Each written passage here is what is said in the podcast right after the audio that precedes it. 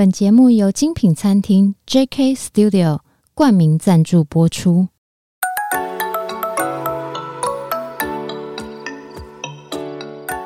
创业是一种态度，你的创业有人懂，新手创业不懵懂，邀你一同前行，创业时代。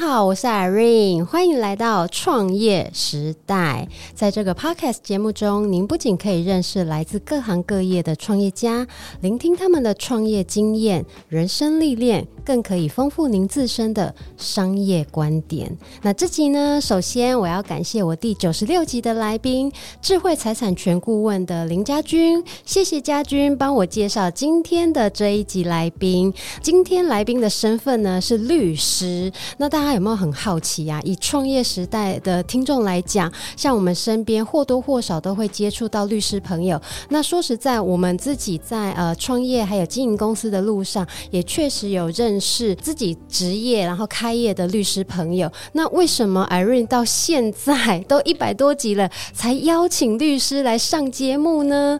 呃，这个呢，我待会会来跟大家解说说明一下，为什么都已经一百多集了才邀。请律师来呢？那这个是有原因的。我先把来宾请出来，我们欢迎今天的来宾于宗明律师，欢迎于律师。哎，各位创业时代的听众朋友，大家好，我是于于宗明于律师。呃，我先介绍一下自己另外一个昵称。那如果有在运动圈的朋友，可能比较知道的是于大或是乌托邦。那乌托邦。对，就是我的笔名是对，于大或乌托邦。对，延续刚刚的话题，我讲一下为什么我到现在才邀请律师来上节目。如果你有在 follow 运动的话，你就会知道于大或者是乌托邦，笔名是乌托邦。对，但是因为啊，我之前没有邀请律师，是因为律师其实不太好访。我我跟大家讲一下，律师不太好访的原因是，除了讲创业，除非啦是以 giver 的角度来给创业者一些呃提醒或者是帮助，不然很难。跟律师聊说，嗯嗯，比如说打家庭诉讼啊、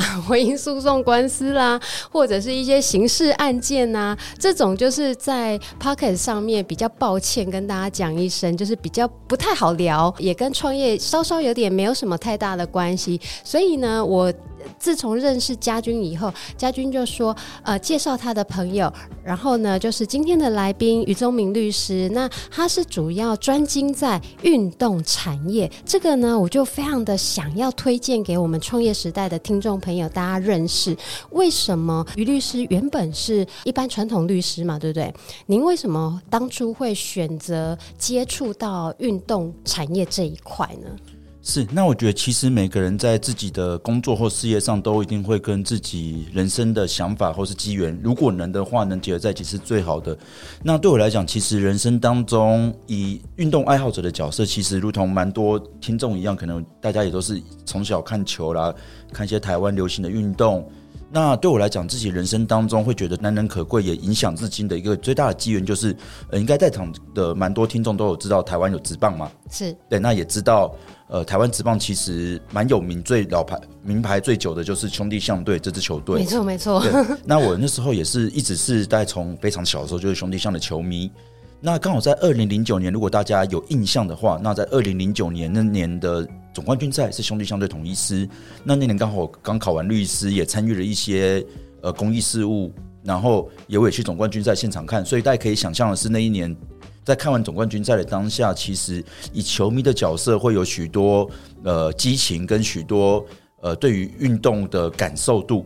我可不可以插个话？请问一下，所谓的运动感受度跟激情，那年发生什么事？假设说好，我今天没有看球赛，可不可以请于律师帮我们大概讲解一下那年发生了什么事？哦，那一年其实那一年的总冠军赛，因为兄弟跟统一是最老牌的两支球队嘛，嗯，那那年总冠军赛，兄弟一开始被大幅的领先，是胜场数是三比一，那大家知道总冠军是七战四。四胜决胜的，嗯哼，那就有兄弟像在第五战跟第六战以非常戏剧化的方式去将战局扳平，然后于是又又大家就会想说，是不是要创造一次大逆转的历史？所以那一年第七站，我就因此去台南看了最后第七站。嗯，那所以啊，第七站当然兄弟象是输球了。嗯，可是那一年包含兄弟象，像是当年兄弟象的球星有像曹景辉是最后一站出赛的，可能大家也听过。嗯，那所以整个赛事包含球星的对决张力，乃至于比赛精彩度跟赛事本身的话题性都非常的高。那所以那是为什么会形容那一次比赛对于球迷来讲感受度挺高的一次。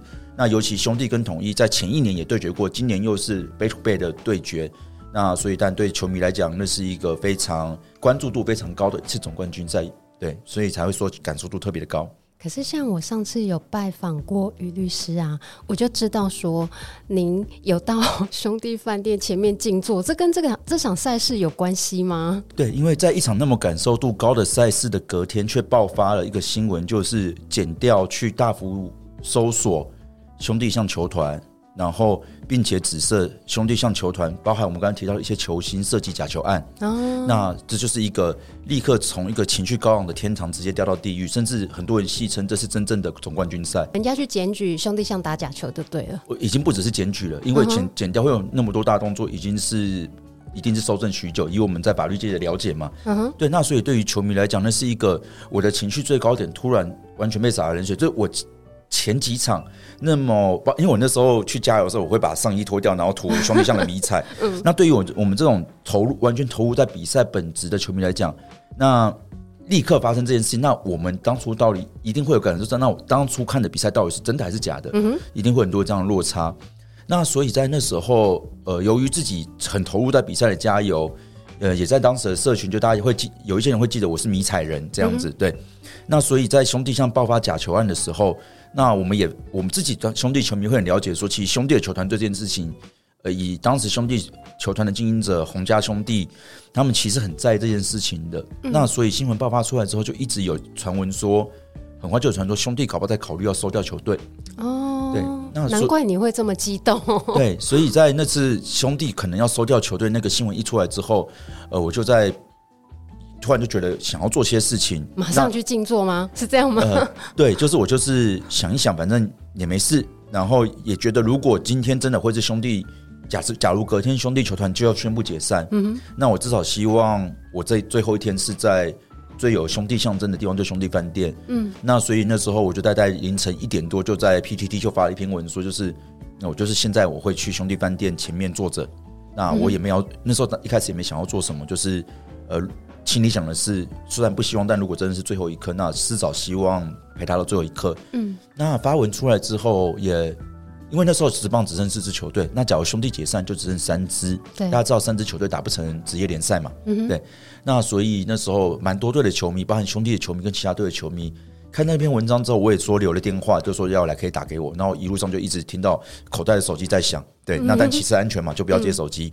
那到了现场，我不是第一个到场的，很多人可能住的更近，因为我都住木栅，住新店，然后很多人到场就已经到场了，然后就开始，甚至有些人就穿着自己球队的球衣、球队的这个支持球队的 T 恤、加油棒等等这些到了现场。那所以我到现场的时候，大概已经呃十来个人，然后大家看到说，呃，就是你迷彩人来了，对对对，那那。到了现场之后，那当然有很多的有一些的媒体记者，我们也没有，当然这不会，我们不会去发采访通知，因为其实没一开始没有想要有什么媒体上的公关诉求等等都没有，嗯、是对。然后球迷到场了，那这个半夜大家就开始三四十、四五十个，然后开始有些人会来说：“哎，呃，谁是迷彩人？那我想跟你聊一下，请问一下你们这场有没有想要去对整个环境诉说什么事情？”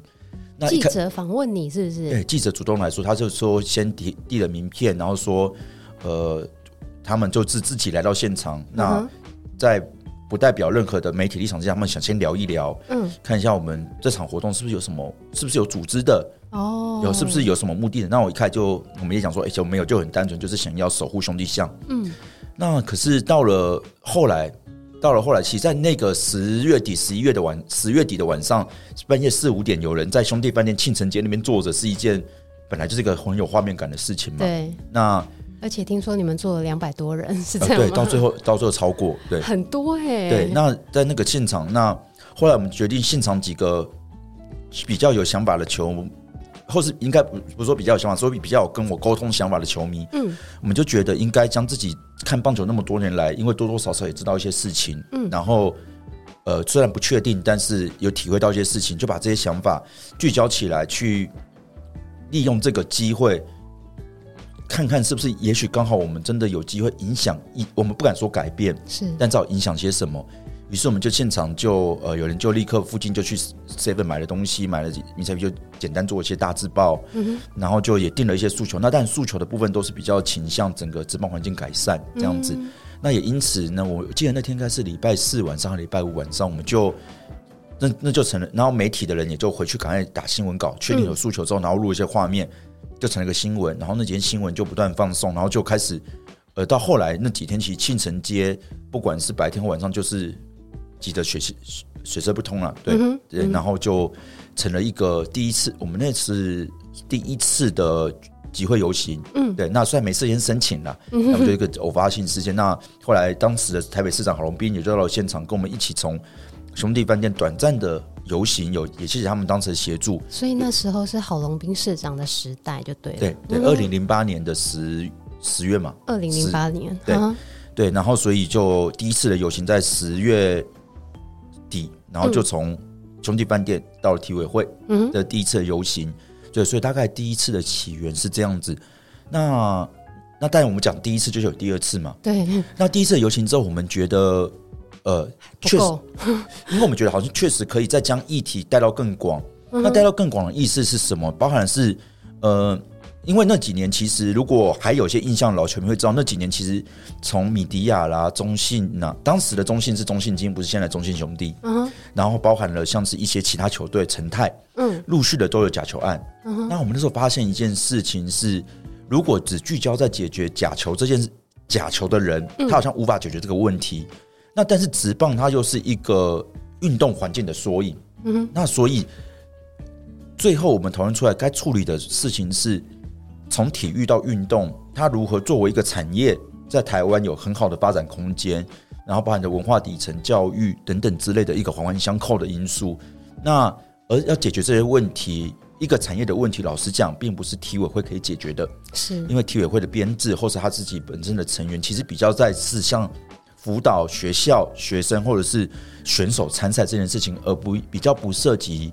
产业的财税啦、经营啊、政策面，嗯，所以那时候我们第二次的游行，呃，重新组织了一次的游行，也申请了入权，一一二九十一月二十九号在凯达格兰大道，嗯，那时候我们就认为要解决这个问题，必须要有一个跨部会等级的会议，然后，所以我们那时候有请诉求就是要一个棒球国事会议，嗯，来用产业的角度。看待棒球产棒球这一个领域，作为运动产业里面，已经当时虽然不完美，但已经是最成熟的一块领域的遇到了问题。嗯、那所以我们第二次的游行就在凯道举办，然后目呃我们的诉求就是要求总统府召开棒球国事会议，也因此地点在凯道。那第二次的游行，你们就进了总统府吗？对，游行完隔天就接到总统府的电话。那当然，等下等下，总统府打电话给你干嘛？然后就邀请我们，好像就是定了一下我们可以的时间，然后就在随后的两天，我们就进总统府参与棒球国事会议。举办游行过程当中，我们也拜访了许多人，嗯，像是呃体育署，呃当时的体委会的一些高官，嗯、然后包含地震，就是大家知道飞跃里昂基政，对，那因为地震跟棒球没关，可地震是运动环境的一个象征，是，还有黄志雄，就是跆拳道的那个，嗯、对，等等之类的。那所以我们就呃整理了一些诉求，然后也希望让政府机关知道，我们不是只是想进去喊口号，嗯，我们是真的看到一些问题，然后期待政府有一些协助这个环境更好的方法。因为固然呃产业本身每一个人丢进来做这件事情的经营应该自立自强，嗯，但是政府在产业环境的打造上依然有其政策的引导性等等之类的，对。所以那时候我们在呃进总统府的时候。就是带着这样的一个诉求进去，那进去之后，那我们就发现到一件事情是，当时第一次与会的时候，并没有球员工会的代表，没有球员工会的代表，以前没有、哦。哎、欸，就是他的邀请的对象，就是包含了球团老板，然后部会首长，嗯哼，然后那时候当然就是真的总统、总统跟主呃副总统，还有行政院的副。院长还有部长等级真的都到了，这样子。那时候的总统是马英九，马英九，马英九，马总统。对，了解。对，那可是那时候我们发觉到，在运动环境这块，选手是非常重要的。嗯哼。而如果在这个会议当中，选手的声音没有办法进来，那我们觉得这这这个会议可能不太具代表性。那怎么办？所以那时候年年少轻狂嘛，所以就我们就在我们发言的时候就先拍了桌。你拍桌，拍桌，你跟总统拍桌，对，是这样吗？新闻有新闻有，对，然后就拍桌说这个会议怎么可以没有球员代表在这边？嗯哼，那球员代表就是球员不可能每个球员都来嘛，是，所以那就是球员工会的代表。那也因此在后续包含呃第二次的国事会议以及中间以及后续的行政，他转到行政院有当时的副院长，嗯，呃朱立伦。呃，当时的副院总理人来主持了一个行政院振兴棒球运动专案小组。哦，对，振兴好。对，那这个小组它当然就涉及了呃一个政府专案经费的分配，未来棒球几年的政策的制定。嗯，那所以现在可能大家蛮多，如果你有小孩或是有朋友在高中会听到的一个黑豹旗，那就是。全台湾的高中生的社团都可以参加比赛，嗯，其实就是这个政策。我们因为那时候鼓励，希望大家有更多的社团，更多的社区棒球的所衍生出来的一个具体的成果。所以这个是透过第二次的游行，然后进到总统府，跟总统还有副总统他们一起修法而来的结果，对吗？呃，这部分包含一个当然是政，因为有些政策它比较是方案的制定嘛，嗯，那可能不见得要修法，但当当时对于当时还在。立法或修法中的运动产业条例，当然也就有提供一些想法跟意见，尤其包含在呃租税优惠，或者是像是在一些迁土防治等等，这也因此加重刑责，或者是呃给予不同的思考路径。你深度参与，对不对？对。可是像你这样子一路从静坐，然后呃游行，一直到修法，这一路给你的呃感受是什么？然后还有对你后来的启发啊，你转型律师转型的这条路，你有什么改变吗？我觉得第一件事情是。蛮觉得自自己回头怎么想都觉得这个机缘非常难得了。怎么想都觉得拍桌子好像不太对。其实也还，我觉得那是因为那是个公，毕竟我们还是代表的球迷去展现意思意志。那个人的呃风格对不对？个应该说个人的融入在当下，我觉得倒不是其次，而是怎么样诉求该诉求的事情。那所以第一个是来，我觉得这机缘蛋非常难得，因为呃常常有人开玩笑说，你人生代就是会有十五秒会上头版。那你真的上头版？对对，但预支了好几好几辈子。那我觉得第。这件事情是呃，自己觉得这件事情它有公共性在，所以反而在那次的参与之后，反而在自己律师职业生涯前几年，我尽量不去接触运动事务，嗯，因为我不希不希望有任何人觉得他当初对这个事情的投注是拿来辅辅导后成就某个人的个人生涯。哦，明白。对，那但是我觉得，因为第一点跟第二点，所以反而我在中间后续，比如说二那时候二零一零年到二零一二一三年间，其实在运动事务方面比较是，呃，从比较 NGO 或是 NPO 的角度，非政府官方角度去协助。嗯。那当然，后来如果机缘有一些需要自己协助的地方，到了自己身上的时候，那当然还是就回到这些这个角色上。那个修法比较实在，体现我们对于运动产业该有的样貌，然后法律至少不要成为阻碍，甚至是可以促进的功用。所以我觉得他最后还是回到。当时大家在那个会议的当中，我们对于运动产业未来该怎么发展，会发展的更好，可以更自主，这样的想象如何去落实？嗯，那所以包含后来像是在呃，如果大家有去 Google 我的名字新闻，可能会看到我有参与过中华职棒的规章改革，是，然后以及包含有承接一些呃比较知名的球员或教练的一些的呃涉及到的一些案子，嗯，那都比较像是因为一直在这个领域。但呃，跟大跟这个当初接触到的人持续保持关切，保持合作。虽然不在台面上，但台面下常有许多意见交流。那所以，当有些事情发生，大家觉得好像呃，在这个这些事情上有一些比较高理解度的人可以来协助的时候，嗯，就会找到我这边。这也包含了就是现在大家更熟知的我另外一个身份，就是 Plus 的一个自然法律顾问的身份。那那时候也是因为呃，在做整个。职棒到整个运动环境的改革嘛，那那时候透过了一位王建安王律师，嗯哼，那因为王建安王律师他本身是呃在今年刚 IPO，对，那他是张宪民的呃合合作的律师，那王律师跟我在直刚才提到了直棒改革的时候有一起合作过，所以王律师就也呃非常信任我，也非常的大方的就邀请我一起来去职篮去做一个服务。那我还记得当时针对职篮第一次聊天的时候。我们聊下来，坐下来聊的第一个话题不是聊什么法什么法，都不是，不是跟你聊法律。呃，应该说我带的话题并不是聊法律啦，因为、嗯、因为我这几年当然就持续有在写运动专栏嘛。是我们讨论出来的结果是，职业运动它是一个影响力变现的产业。影响力变现的产业怎么说？OK，我想大家现在对于影响力变现，可能想到 KOL 自媒体都是影响力变现。对。那我们分析一下职业运动的收入来源，很直接联想会是票房、广告，对，票房、广告、赞助、周边等等的。嗯，但会花这些钱的人，第一个是喜欢你，所以我愿意看球。嗯，第二个是喜欢，是不是？对，粉丝。嗯，第二个是喜欢你的影响力，例如赞助商、广告商、哦、转播权利金。是，所以回归过来，它都是一个影响力直接或间接的变现途径。嗯，难怪你会说影响力变现的行业。对，嗯、那影响力变现，大家现在其实会听会听这个关联的节目的 Irene 的节目，应该就对影响力变就想到就是流量嘛。是对，那所以第一个就是影响力变，它关系到是要 content 要有内容。嗯哼。第二个你要有流量。嗯，对，所以它如果定一个是影响力变现的产业的话，那。作为一个新兴，而且其实大家都知道台湾一直有 SBL，嗯，那现在有了 T one 嘛，那当时二零二零年是有 SBL，嗯，那我们怎么样在一个这样的一个已经有了一个方案内容提供者的角角色上，我们去定义自己了？那所以我们先厘清了自己的自己的产业别之后，我们就要做到是一个 IP 变现的过程。等于说，这样我可不可以换个角度问？等于说，你想跟 T One 还有呃，当时还没 T One 哦，当时还没 T One。等于说，你们想在原有的模式上做出一个差异化，等于有点像创新，对吗？对，因为其实我们如果用影响力变现的角度去看，其实我们的 competitor 竞争者并不是 SBL，也不是中华之棒。谁？我们的竞争者是那些不愿意进场，那些当你今天晚上或，你一个假日下午有空。你可以做很多事情，但你选择了去做其他事情，而不是看球的这些人。哦，我一直以为是就是其他的联盟或者是其他的球团，要不然再放大一点，可能有的人是去看棒球，而不选择来看篮球等等之类的。但其实我们关键的事情是，那些去在家看 Netflix、去看电影、哦、去逛街、去游、去旅游，是而没办法打开手机看球、不愿意看球的这些人，因为其实以台湾的运动市场来讲。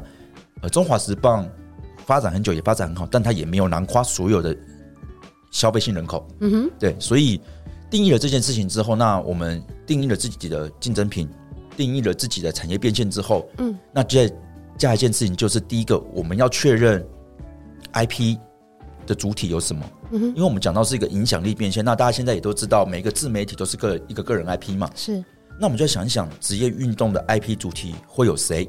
那这边的 IP 讲的不是法律定义的 intellectual property，不是讲智慧财产权，而是指更带有品牌各色、个人品牌特色的这个这样一个诠释。我可以猜一下吗？是球员吗？每个球员是一个球员是一个 IP，一个球员一个 IP，是这个概念吗？对，球员是个 IP。那还有谁？嗯、球员隶属于谁？球团。球团也是 IP，所以你会知道，比如像王建民早餐店的，大家都在早餐店看王建民的时候，嗯，New York Yankees 就是个 IP，哦，所以球团也是个 IP，嗯哼。但此外还有谁也可以是个 IP？举办赛事的平台或单位，也就是联盟本身，哦。但联盟本身它可以是个 IP，也可以不是个 IP。举例来说，各位有去参与过一些报一些民间别运动赛事的时候，嗯，你可能只知道我在这边打球会有裁判，会有记录等等之类的，嗯。但你真的了解到这个举办赛事的单位它有什么 IP 特性吗？哎、欸，好像没想过，好像没想过。对，对，所以一个联盟它可以很简单，就是一个赛事主办。嗯哼，但它有没有有意识的去透过一些后续的布局，让自己成为一个 IP 主体？这就是我们一开始定义了产业特性之后，要回过头来，联盟在这个产业当中，它要不要成为一个 IP 主体跟角色？而为什么我们当时决定了 Class League 它必须是个 IP 主体，嗯哼，来自于创办人个性、创办人性格特质，嗯哼，联盟决定要走向 IP 化，那这包含了几个大家比较好奇的架构，比如说第一件事情就是，那我们刚刚有讲到 IP IP 的过程一定会经历到流量的扩张，嗯哼，然后还有什么时候你要如何变现。所以，像很多的 YouTuber 或等等，他们就会在想：哎，我到底要先免费会员还是订 付费会员嘛？对对对。嗯、那所以 Plus League 之所以在前三年在 YouTube 上免费观看，后世大家可能没有听到太多转播权利金的这个讨论，呃，是来自于说我们希望前期是让大家去做一个分享扩张，嗯、对，那来打造流量。嗯、那这也包含一个非常重要的事情。呃，至少就我所知，Plus League 是第一个公开告诉球迷说，我在网络上的影片嗯，你想要分享的话，你只要在一定的时间之内去做分享。我记得我们都定的规范是不要超过四分钟，不要超过四分钟。对，一场比赛加、嗯、扣掉广告暂停时间四十八分钟嘛。嗯，你只要一场比赛不减超过四分钟，联、哦、盟不会对你做版权申告。哎、欸，这挺好的。对，对，因为我们知道像。那他转，那他剪接精彩赛事、精彩片段就可以了。对，对，而且每个球迷会有自己喜欢的片段。对，比如说有人喜欢那些球员之间，呃，特定的球员或球员之间的特定表现，比如说，呃，像国外 NBA 有个很有名叫 Shaqtin' a Fool，就是他会剪很多很搞笑的画面，球员很、嗯、对很离谱的失误等等之类的。对，对，对，那很好看。对，那可能联盟官方不见得适合剪，嗯、但我们要让 Fan Cut 这件事就。粉丝角度出得来，是因为这些粉丝他同时也会帮你去聚众。嗯，对，所以在现在的 IP 流量变现，我们不只要有直接官方接收到的群众，也要有我们的支持者，他们在用自己的角度来支持这个联盟的时候，他们就扩及到了次族群。对，所以这是第一个联盟在流量，我们定义了自己是内容影响力变现到 IP 产业，于是流量很重要，所以我们在流量变现上做了这一个，应该是呃，我我我。应该还蛮敢肯定是全世界的职业运动联盟第一个公告这件事情的人。哎、欸，你们很聪明哎、欸，你们没有短视尽力，而且是与时俱进的在做一些变化。因为你知道，一开始如果收权利金的话，那个知名度或者是流量就拓不出去，因为大家还要掏钱跟你买啊，算算算这样子。因为其实就就像大家讲的，比如说今天权利金可能转播单位就会有要求你的转播。管道的限制嘛，而且权利金对一般的呃呃 YouTuber 他们来讲，那是一笔不小的花费，对不对？对，那我们期望的是，至少让大家你在真心为这个联盟想要分享你喜欢的事情的时候，你不用担心这件事情。这是我们做的第一件事情。嗯哼，第二件事情是呃，Plus League 是台湾或是全世界极少数嗯让球团成为联盟股东。联盟本身是个公司，是，所以我们选择用公司的制度来成立联盟，就已经是非常。引起讨论的一件事情了，真的吗？这这不行吗？还是很奇怪？呃、因为像 因为这我有点不太懂。举 T One 来讲，T One 目前是用所谓的、嗯、呃社团法人，嗯、那社团法人制度，那像中华职棒，它也是社团法人还是成团法人？我觉得可能就这两个之一，所以比较偏公益性质的法人，而不是像 Plus League 是盈利性的公司法人。哦，OK，那这件事情我们当初在做这件事情的时候，第一个，因为 Plus League 它是就是我们就是要做。盈盈利事业嘛，嗯，所以我们当然自己本身的主体要是公司，嗯，那可是公司的股权结构，因为我想在听 Irene 这个创业时代，应该对股权结构我们就不用解释，有很多老板在听，对对对。对，所以现在你讲这个，应该蛮多听众懂的，对，嗯，那时候我们就想到一件事情是，好，我们今天当联盟要做 IP 的事情的时候，IP 就是品牌嘛，是，那你要建立品牌，会有一个过程叫行销，嗯哼。行销会有一个需要个东西叫费用，是零块钱可以做行销，十块钱可以做，一百万也可以做。嗯，但是呃，大家有在投放广告或者做品牌行销都知道，那其实有时候它的效应是指数型的。嗯，对。那我们再回到创办人，以黑人的关系来讲，他自己在娱乐圈，在自己事业经营上，对，您给他资源，他一定可以做到的效应是指数型的倍增。嗯，没错。那回过头来，联盟行销的费用从谁而来？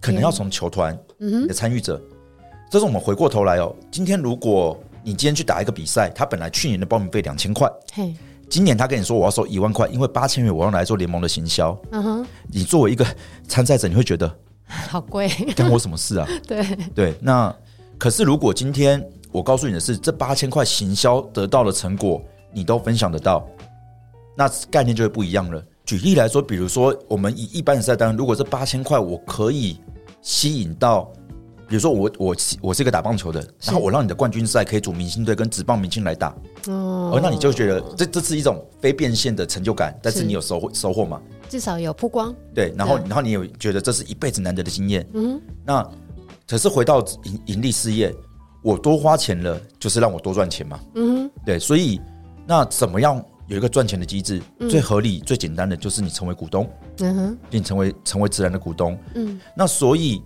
对于 Plus League 的联盟参与的球队来讲，他们确实要付一笔钱给联盟，嗯哼。但这笔钱不是参赛费，嗯，这笔钱是投资款，也也是行消费的一部分。投资的时候，你你投资一间公司，而你公司运用你投资的投资的钱，在你可以获利的这间公司去做公司的整体行销。是。那所以联盟有了这些资源跟支持之后，呃，因为我要跟大家分享一件事情，就是职业运动毕竟是个有强有弱。嗯哼。所以球团在很多的一些的制度上，他难免会有觉得这个比较有利于我的模式，比较不利于。那但大家至少有一个共通的概念是，联盟只要发展的好，联盟的品牌做出来，联盟赚的钱。球团只只要是 break even 之后，球团是可以分得到的。I love you。您好，欢迎光临。美食、葡萄酒、法式手工甜点，具品味与自在的餐厅氛围。JK Studio 为您创造美好的用餐体验，诚挚欢迎您的光临。JK Studio。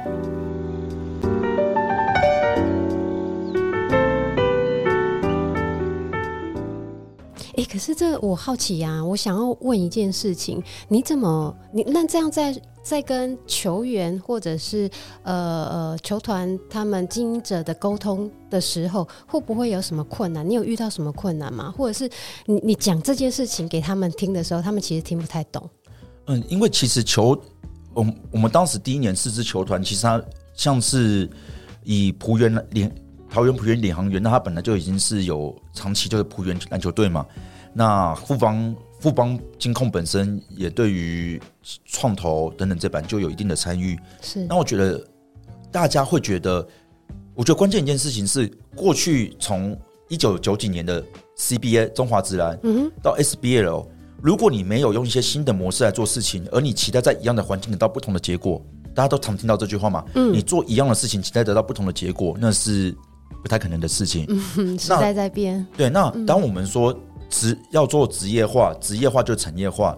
那产业化，它最终期待就是生态圈可以自营、自给自足、获利。对，嗯。那你这件事情，你没有一个合理的商业架构来支撑这件事情的实现。这合理的商业架构，包括我们刚才讲到每一件事情，它其实都是转换成不同的协议书跟不同的合约，嗯，来去支撑这件事情的话，那这些人怎么去相信说做到这件事情？但如果这个制度的本身它只能靠人的话，嗯，而不是一个制度来让大家至少在某些事情上可以永远达到共识的话，是不是这个模式无法延续了？对，所以我想这也是大家在公司治理上，在做呃自己的公司的管理制度上，常会有遇到的一个课题嘛。什么时候开始把我创办人的个性转换成透过制度实现之后，慢慢的在这个组织的 DNA 文化以及组织的架构编排，慢慢的第三层成为一个，它是用一个呃所谓的。利润中心的制度以来去做运作的一个公司结构，也不怕说换了一个呃，比如说明星代言，或者是创办人，如果换换了另外一个呃经营者，有那健全的制度在，他就不怕说呃这个又慢慢没落下去了，对不对？对，就像 NBA 当当大家当初看 NBA 就是 Michael Jordan，嗯。但 Michael Jordan 不在的时候，你还是看 NBA 了，因为 NBA 其余的事情让你继续维持在那边嘛。对，所以回到说跟球团沟通这件事情，那大家听到这件事情之后，那当然这也这也某部分也是因为结合到大家之前会用协会来办职业联盟，是因为呃协会是公益嘛，嗯哼，所以我把钱丢给公益的团体，我可以怎么样抵税哦。可是因为我自己有一路参与运动产业条例的修法，所以其实投资运动产业。也有租税优惠哦，一即使它是个这，这个应该很多人不知道，这个请于律师帮再帮我们详细解说一下，可以减税哎，那那什么可以免抵税？对，嗯、就是你一就是比如说今天我投资在一个运动事业被体育体育主管机关认定的运动事业，我投资一千万，这一千万可以在一定的额度内，我我有点忘现在上限调到多少，嗯，对，但在这个额度内，我可以视为可以抵减我的。呃，盈利事业所得就会变成减税的抵减税的效果。嗯哼，对，那这是运动产业条例修法这一路以来几次修法之后，那对于企业来讲，它增加了一个选择，是我就算是将钱投资到盈利事业，但是也可以减税。嗯，那至少在成本的会计成本的结算上，它会比较有一个额外的诱因吧。嗯哼，对，所以难怪有一些。集团或者是企业，他们会有自己的球队，或者是他们投资其他的呃运动产业，比如说像，像台钢，或者是像中信，中信中信就很多球队嘛。对，对还有其他吗？因为我我我们大家会比较我啦，我自己比较常知道的就是棒球跟篮球，有有其他的吗？呃，我有其他的运动产业，然后是也是企业投资的吗？呃，羽球。羽球像羽球，羽球嘛，那像现在足球也开始有了，排球也有。嗯哼，对，排足球跟排球会不会比较比较小众，对吗？比较小众，那他们一样有企业联赛。不过那当然就会涉及到涉及到另外一个议题是联赛的职业化，可能会导致它跟政府的补助之间有一些呃适格性的问题啦。因为像 Plus League 其实目前是没有直接拿体育署的赛事补助，因为我们是职业联盟。哦，对对对。原来它是不一样的东西哦，就性格上，呃，基本的单位目的、组织目的上就有不一样的，对对。那可是这可能比较深一点。那回过，嗯、我觉得回过头来，嗯，那所以这几年大家会发现，越来越多企业愿意投入运动，嗯，那这不只是企业的人喜欢创业，企业的经营者喜欢运动，嗯，也他也必须要，尤其是上市贵公司，是。他要。支出大笔钱呢，一定要经过董事会、股东会嘛？对，嗯、那这个事情对他的企业的报表，也许不见得有收益，但至少可以不会用亏那么多，也是一个蛮重要的诱因。哦、所以，就回到我们一开始说的，运动产业这几年的蓬勃，它其实不见得来自于运动员本身的表现。嗯哼，举例来讲，台湾这几年在奥运有没有夺牌？有，可夺什么？是什么项目夺牌？举重、羽球？哦、对，不是棒球，不是篮球，对不对？所以我们发现运动产业的蓬勃，它其实除了康内容的本身之外，它其实周边条件，像我们刚才讲到的是租税的条件。对。那甚至于说，比如说像是像这几大家有些小朋友会去听安安联世界杯嘛？嗯。对。那所以教育、家庭、社会生活都会是整个运动产业它很重要的一环。那这就回到一件事情，就是用创业的角度来讲。我们在创一个行业的时候，我们会先设定我们卖的产品以及他要的 TA 是谁。嗯哼，那所谓 TA 就是呃消费者族群嘛。好，这个我我来拉到另外一个话题，这个就是呃于律师另外一个专长，他除了是运动产业专长律师以外呢，他。不知道大家刚刚有没有呃听到一个关关键字，就是他一开始会用呃商业的角度去厘清创办人的问题。对，那这跟平常于律师在接触呃商业模式啊、获利模式，他很喜欢研究这一块。这个可以不请于律师来帮我们讲一讲，你怎么用创业的角度去看运动产业，然后你怎么帮助他们？是，那我们刚才讲到了，所以我们先。我们这边就拉回前面讲的，就是当我们定义了运动产业实际上是个影响力变现的产业之后，那我们就会来试着让运动赛事跟它的竞品之间永远存在一些优势。就是今天球员在场上投球投不投得进，比是比分高不高，嗯，可能我们没办没办法决定，是我们有办法帮助，但没办法决定。嗯，但一个运动赛事，它在整个赛事的观赏的舒适度。他在里面感受到的场馆的经营、啦啦队的氛围，那些是至少这个赛事提供给你的基本的门槛、哦、基本的地板。是，那就像你去看电影，如果一个电影好不好看，你不确定，你可能至少可以先选择一个你看完电电影院是舒服的，看完电影可以逛街的地方。哦、就算没电影不好看，我还可以逛街嘛。那所以运动赛事，他用这样的角色去找到自己的受众之后，他就了解说，那我哪些部分。是我可能以前没有注意到或做的不够好的，我可以做更好的。所以像 Plus Plus League 来讲，包含了我们的赛事安排。嗯、为什么会安排？呃，我们六日的主场是同一天，同一个队主场球队会连打两天。因为如果你今天是个外地旅游，想要去外地支持我们球队的，哦、你两天的行程是好安排的。嗯嗯嗯、对，我可以今天看完之后去逛个街，然后因为我们赛事结束七点多嘛，嗯，去逛个夜市，然后去住住一下，然后隔天早上是下午打球，我早白天可以去逛景点。哦，哇哦！对，你们把它当旅游化的概念，对不对？把它希望让大家是可以认为这是一个可以跟自己。生活结合在一起的东西。好，我组织一下。假设说，因为啊，我会这样子组织呢，是因为我真的有去看过赛事。是二零一八年的时候，我有去呃新庄的体育馆，那时候看那个黑人哥他们富邦那一队，然后在打球。对，那假设说，好，我今天是高雄人，我上来新庄看球赛。今天是礼拜六，好，嗯、那礼拜六我看完之后，呃，我那时候我记得我那时候好像是晚上七点看。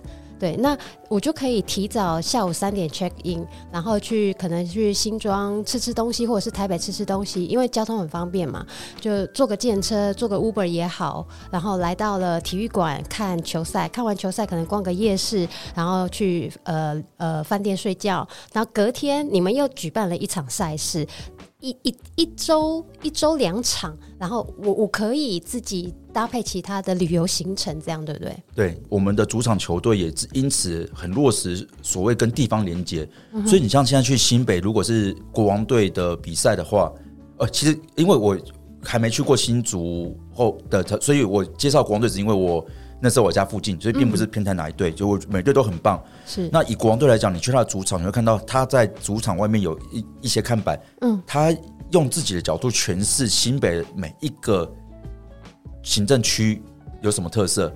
所以你到新北国王的主场的时候，你会看到，哎、欸，深坑有什么有什么之类的，你就知道哦，这是跟在地做连接。哦，那像新竹工程差就会结很多在地的店家有优惠。那那像或是像是说梦想家。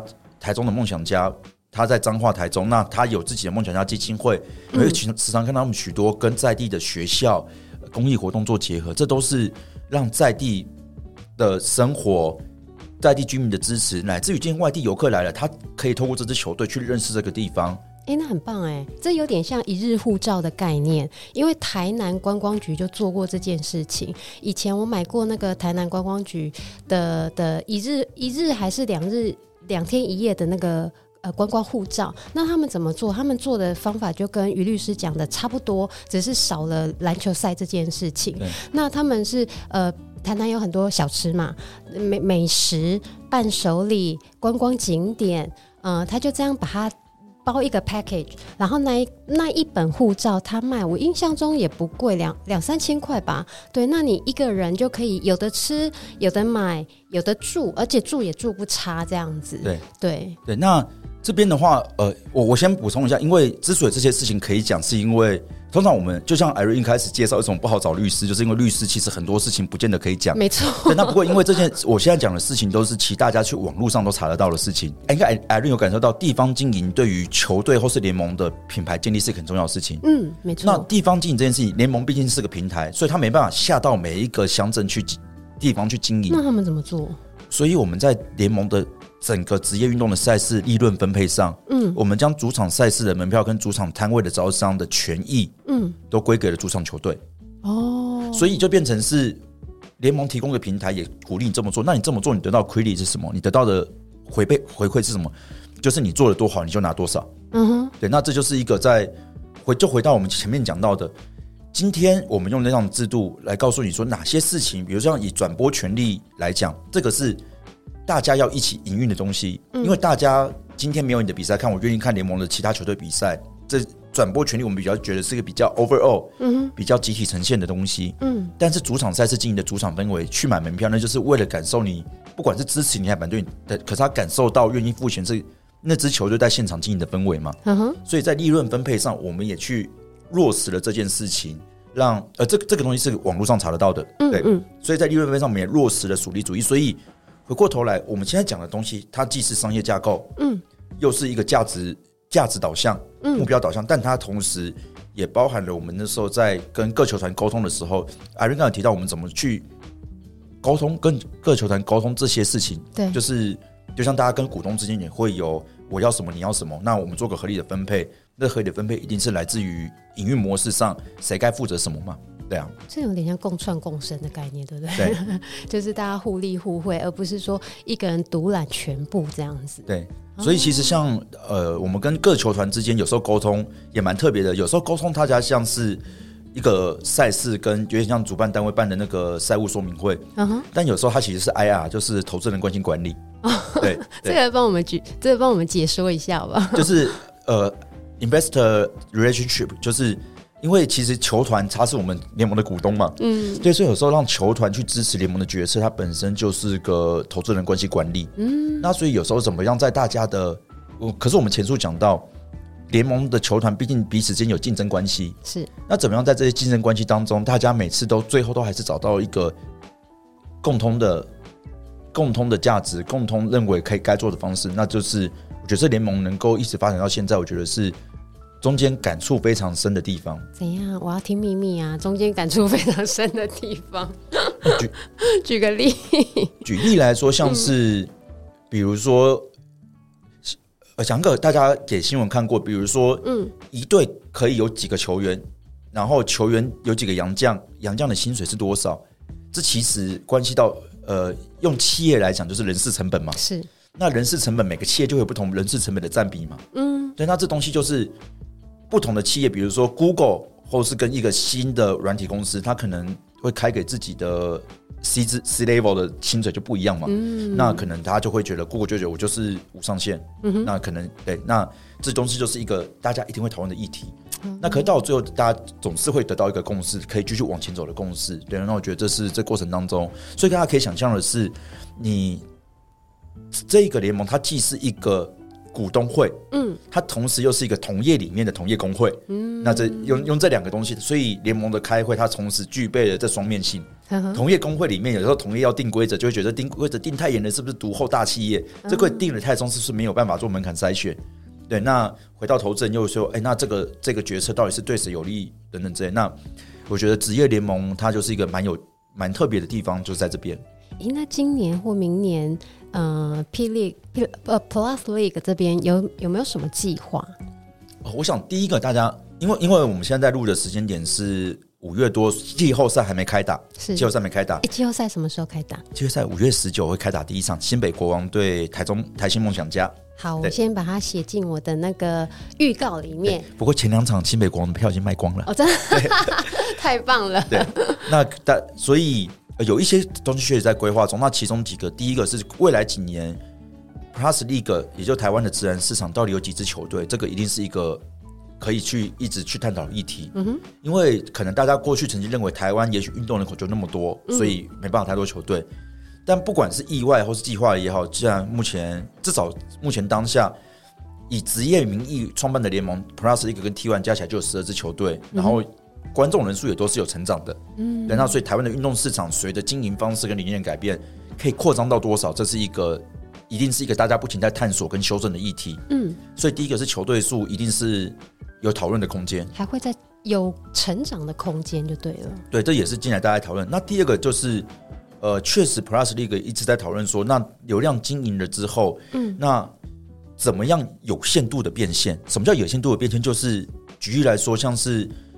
我们以 YouTube 为例好了，嗯，YouTube 有些人他会变成全订阅制，全订阅就是你你订阅没订阅就看不到我任何内容。但有些 YouTube 它是类似 Freemium，可能我让你试用几个月，嗯，然后然后你再转为会员，又或是有些人会将会员跟非会员的看得到的东西有差异，嗯，权益有差异，那可能线下活动。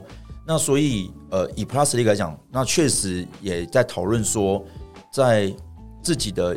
收看的管道上会不会有开始一些收费的机制？嗯，但这个收费的机制，因为我们这还需要讨论呢。是，那到时候不管是做成怎么决定，我想一定会考虑的事情是，怎么样依然达到我们要去推广这个联盟以及篮球运动的本身，嗯，这个目标，以及毕竟是个盈利联盟，它依然要变现。那在这个当中，我们会努力去取一个均衡点。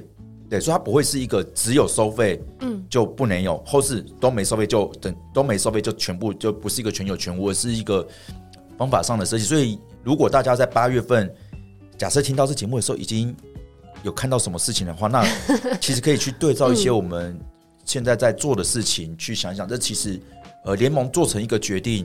但我们谢谢很多球迷愿意跟我们讨论很多事情。哦，球迷球迷跟你们一起讨论吗？球迷会在论坛讨论呢。哦，对，那其实包含我自己也是 PTT 的重度使用者。我没有在那个 PTT 里面，我我可不可以请问一下，球迷都问哪些问题？就是他们好奇哪些点啊？其实现在球迷很专业，他们在里面的问题会说，哎，比如说他们会说，你们觉得 Plus League 适不适合走订阅收费制？哦，他们直接问哦，就在里面就讨论嘛，那就有球迷有意见，嗯、那甚至还有球迷会去分析。呃，流量数、赞助商的分配，真的哦，很厉害。他们是老板吧？那是那那那时候，嗯、因为 Plus League 我们那时候有把自己的联盟规章公开在网络上，嗯、那也有球迷就直接从规章内容来分析 Plus League 的营业模式。哇塞，他们才是律师吧？嗯、对的，你是书记是不是？对，没有，就是他我们公布了嘛，我们是公布的。嗯、对，那他们讨论，那我觉得我们确实也是。一定会参考球迷的意见来去随时做调修正和调整。那但是很多时候我们在做的事情也并不是因为有了意见之后才去预测到的，但这有时候没有有谁先谁后，那也不一定鸡生蛋蛋生鸡嘛。是对，因为有时候还是要听一下，就是呃粉丝的声音，对吧？对。那我觉得也如果这边还能跟大家分享些什么，就是呃联盟在做的一个决定决定，不管是做或不做什么事情，以及如何去做，那他背后考量到的事情，我们已经都是尽量到考量到。短中长期，还有各个利害关系人，包含投资者、包含球迷、包含球团、球员等等之类的角色。嗯哼，那也因此像，像呃，比如说像去年初，直篮创立了直篮球员工会，因为我刚才前面讲到，我在游行的时候是帮职棒球员工会嘛。是。那直篮球员工会创立的，其实 Plus League 一直是也是非常支持直篮球员工会，因为直篮球员工会的行政也是一直都是职棒球员工会行政的，所以跟我们一直。不管是私交上或是议题讨论上，都一直常有互动。对，所以在这方面，也就是我们也会去为了整个环境上会去合作以及积极配合的一个一些对象。嗯，非常好。我最后啊，再跟于律师请教一个问题。那因为这一个运动产业的相关话题，它可以牵涉的、可以聊的东西非常多。那最后啊，因为我上次拜访于律师的时候啊，我才知道说，哦，原来台湾有。台湾的呃呃足球的甲级联赛，这个是我不知道的事情。那针对这个比较小众的市场，于律师也有呃涉略，这个可不可以请于律师帮我们稍微解说或者是宣传一下这一个甲级联赛足球的这个项目，好不好？是那。台湾的足球其实一直有，它叫台湾石虎，对不对？台湾石虎是其中一支球队。那如果从联赛开始的话，嗯，从早期的甲级联赛，那到现在，不管是排球或是足球，都冠名叫做企业联赛，是，就是他们背后都有一支企业来去做赞助或是冠名。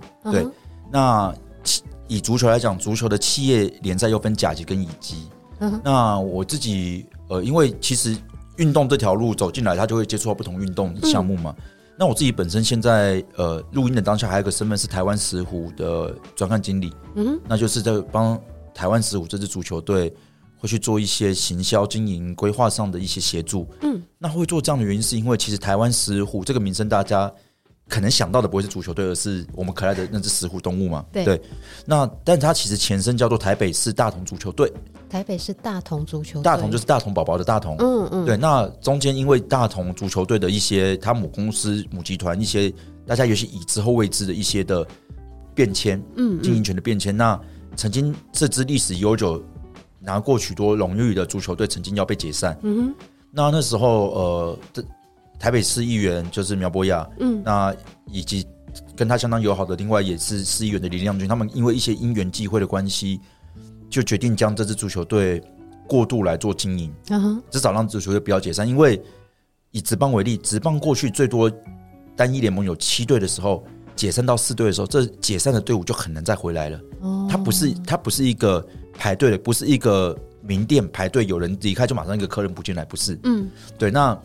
所以他们很怕这球解散，而且更重要的事情是，如果台北市没办法留住自己的足球队，那台湾你不论不论你认为台湾未来会不会足球有所发展，嗯，但如果以台湾的首善之都都没有自己的足球，都留不住一支足球队的话，那应该这个希望可以趋近于零吧？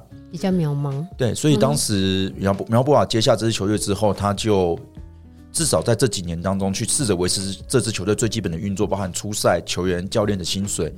那那他，因为他本身是议员身份嘛，嗯，所以大家也知道他的，不论你认不认同他执政风的从政风格，但他确实比较不会去跟企业有过多的互动跟往来，是，所以再加上他本身也自称说自己比较不会去经营事业，嗯，所以这几年确实经营的，呃，我觉得他蛮有句话让我蛮感动的事情是，他说他经营事务这两年最大的成就是他没有一个月迟发。球队跟球员的薪水非常不容易。OK，这就要在感动的背后。对，我就问他一件问事情，说：“那你们每年赞助都募到足额吗？”嗯哼，他就说：“哦，没有，这两年大概他还是用借贷的名义借了帮石虎垫了七位数以上的钱，每一年。对，那就是、嗯、大家也知道他他的议员比较不会是有太多政治献金或等等这样，所以他就拿自己议员的薪水去用在会计上用借的方式借石虎。那也因此石虎这支球队。他大概不太会有什么额外的精力去请所谓的行政人才、行销人才，以至于说我们以石虎过去的历史，大同到石虎的历史，我们会认为以一支职业、一个职业球队或者是一个公司来讲，他有很多事情都好像可以做，嗯，但为什么没做？嗯，因为没资源，是因为包含现在的球队的领队都是苗博雅自己的妹妹苗光雅，对对，无无底职的再去做付出，那。呃，我觉得这这这段故事，我觉得这个经过，我觉得既然有幸知道了，那也他们也跟他们产生一些互动，能够去协助，那我也觉得也蛮想为做一些事情的。嗯、那所以刚好自己也不管是从直棒到直篮，有一些不同角色上的身份，还有自己在，因为我自己自己的事务所本身也做蛮多商务上的协助，嗯、然后等等这，那就想说。呃，与其说不如做吧，那就是将一些想法，然后化为行动，然后就名义上也就是担任所有专案经理来对外做一些呃变现啊、赞助啦、行销的规划跟资源的募集这样子。嗯，非常的棒。今天这一集啊，我就是呃那时候在。拜访呃于律师的时候呢，我就听他的故事，然后从头听到尾，我就非常的想要介绍给创业时代的听众朋友，因为他不只是从法律，像我们刚刚这样一路聊下来，聊法律面聊的真的很少。虽然您的呃身份是律师，对，但是如何从商业的角度，如何甚至是从创业的角度，我们去关心，我们去从事，去经营运动产业，那企业是怎么做的？呃，联盟是怎么做的？球团是怎么想的？然后怎么跟在地共同的做一些结合？这一集内容啊，希望推荐给大家，然后让大家有一些思思考，然后也认识我们的运动产业。